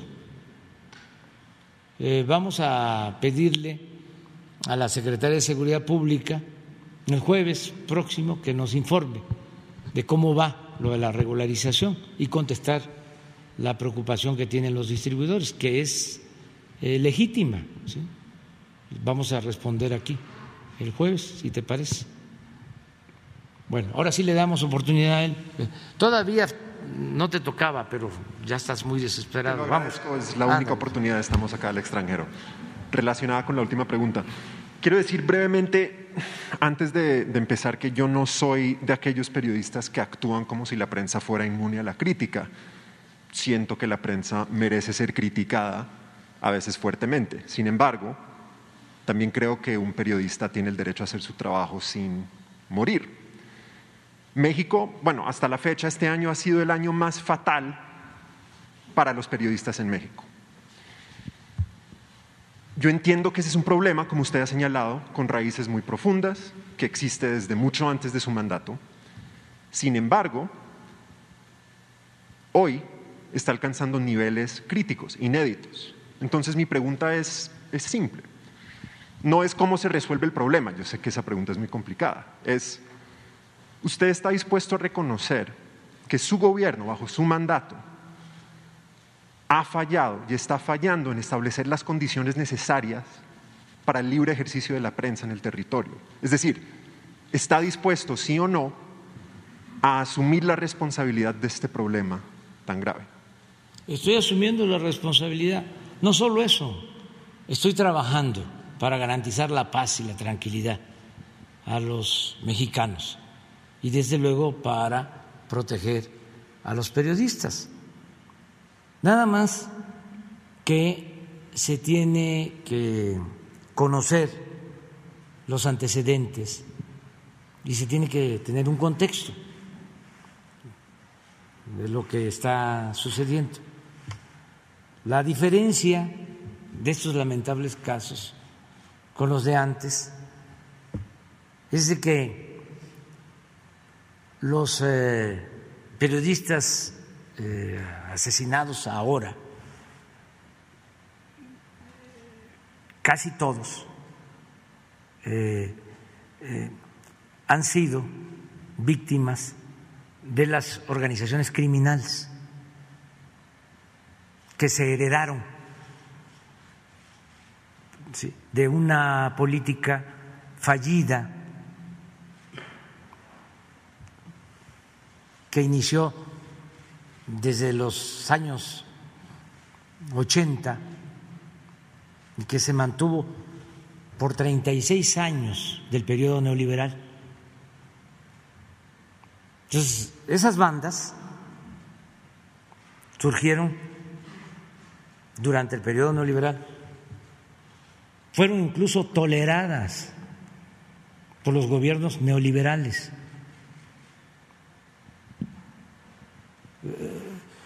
No hablan ustedes, o muy poco, de que se llegó al extremo de que el secretario de Seguridad Pública de México, de Felipe Calderón, tenía relaciones con el crimen organizado. Y por eso está preso en Estados Unidos. Entonces, ¿cuál es la diferencia ahora? Bueno, se mantienen estas bandas porque lleva tiempo pacificar a un país después de 36 años de promoción desde el Estado de la violencia. El problema está peor hoy que nunca. Está peor no, ahora que nunca. No, no. ¿Cómo así? Eso, no, no eso es así. indican las cifras. No es así. Hay una diferencia fundamental. Estos no son crímenes de Estado. ¿Cómo se sabe si los casos no son Ah, porque resueltos? tenemos este, todos los elementos.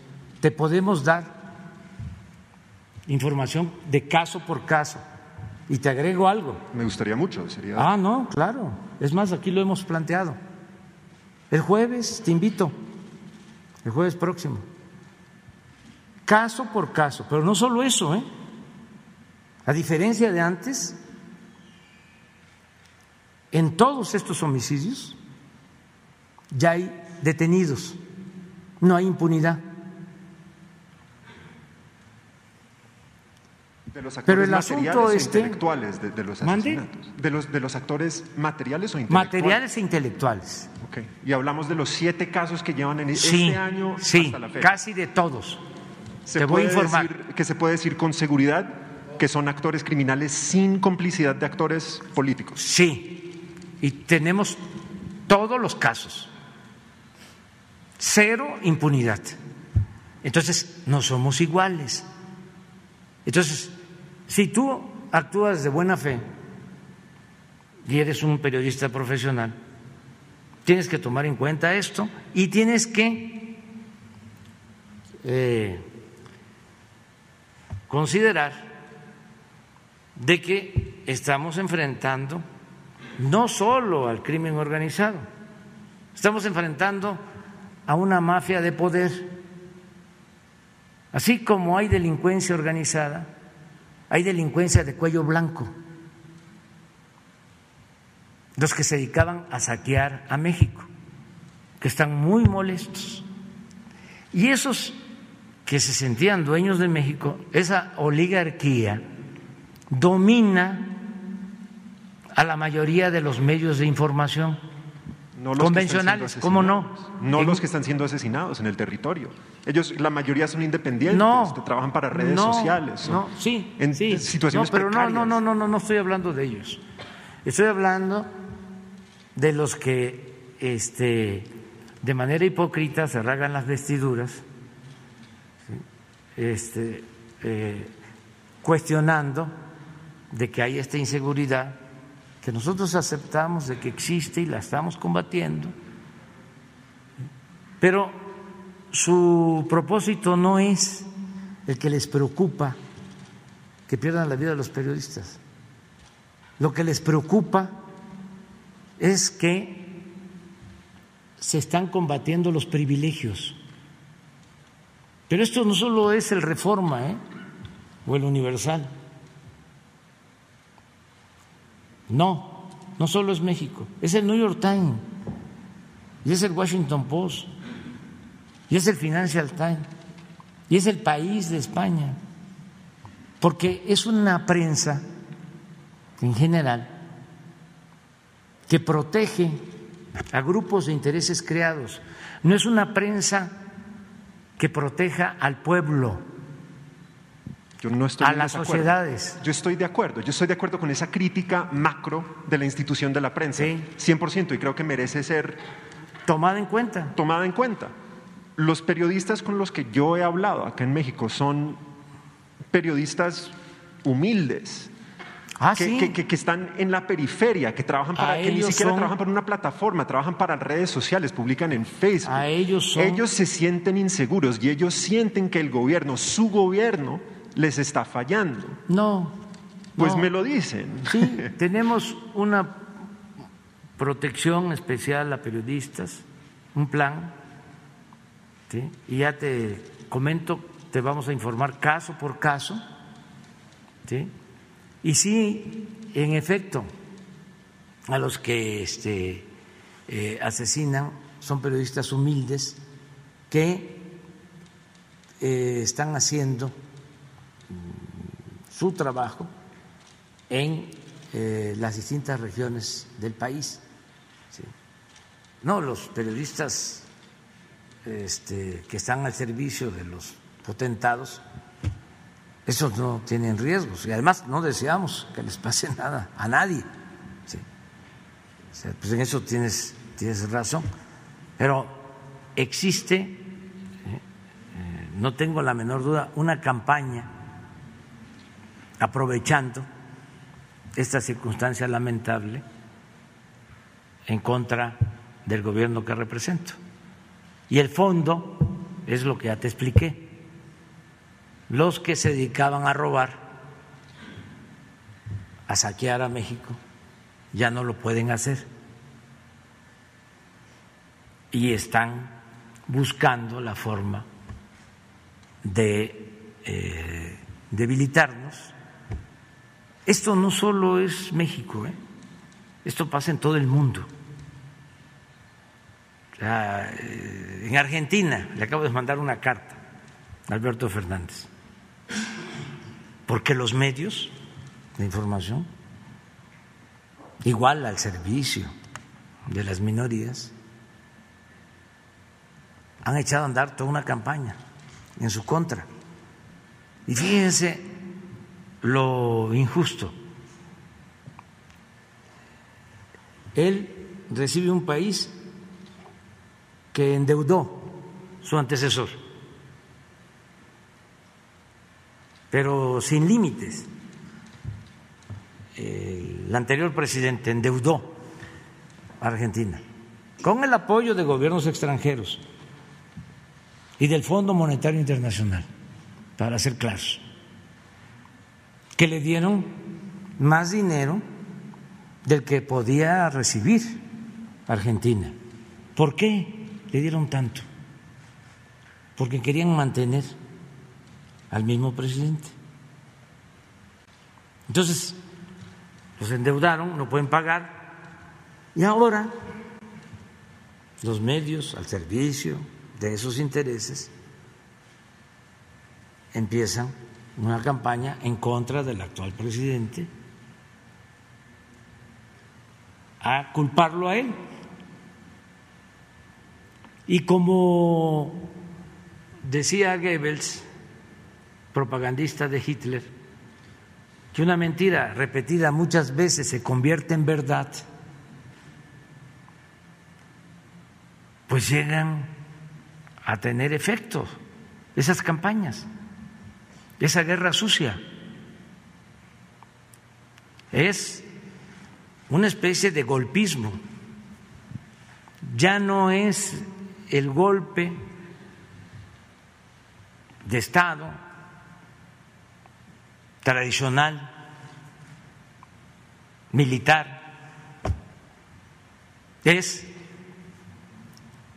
un golpe blando con el poder de los medios, que por lo general tienen el control de la opinión pública. No los periodistas con los que yo he estado hablando. Una última pregunta. última pregunta. ¿Qué le dice usted a Sí, aquellos que no periodistas? todos los periodistas son iguales, ¿eh? Totalmente. O sea, que quede claro. Entonces, ¿qué le dice usted a aquellos periodistas independientes, humildes en el territorio, que no trabajan para las grandes corporaciones Que estamos con y que se sienten, pero ellos no sienten eso, están muriendo Ah, dos al mes. Pero que sientan que no están solos. Y es una cuestión de convicciones, porque nosotros venimos de la lucha enfrentando a poderosos y a mafias. Y sabemos los riesgos que se corren. Y estamos con ellos. No están solos. Eso es lo que puedo contestarte. Gracias. Y te invito el jueves, porque vamos a informar caso por caso. Porque esto que tú estás planteando, que este, lo destacó el Washington Post, también lo planteó el jefe del Departamento de Estado, Blinken, de Estados Unidos, su preocupación por los periodistas eh, asesinados en México. Entonces, eh, hay que ver las cosas con objetividad este, y tener todos los elementos y no eh, dejarnos manipular, tener criterio propio. Y te invito el jueves. Bueno, ya. Estuvo muy bueno el. ¿Cuál? ¿Puede compartir la carta al presidente de Argentina? Sí. A ver, ponla. O sea, se las voy a compartir porque él habló ya de la carta y me envió una respuesta. Y creo que es oportuno porque están ahora en Argentina eh, decidiendo sobre el qué hacer con la deuda, con el Fondo Monetario Internacional, y son dos posibilidades. Aceptan una propuesta que les están haciendo de prórroga o eh, declaran la moratoria. Y yo, este, respetuosamente, porque este es un asunto de los argentinos, pero si me preguntaran mi opinión, diría que acepten la prórroga de pago y que no haya moratoria, que eso no va a ayudar. O sea, que este, sí eh, consigan mejores condiciones con el fondo, que el fondo asuma su responsabilidad, que les dé facilidades pero que no se llegue tampoco al extremo de declarar el no pago o la incapacidad de pago o la moratoria, porque eso no ayuda ni a Argentina ni al resto de las economías del mundo. A ver si está. Alberto Fernández, presidente de la República de Argentina, presente es que mi esposa fue allá y es el 5 de marzo. Estimado Alberto, Beatriz te refrendará, refrendará nuestro aprecio y solidaridad. Tú eres nuestros compañeros.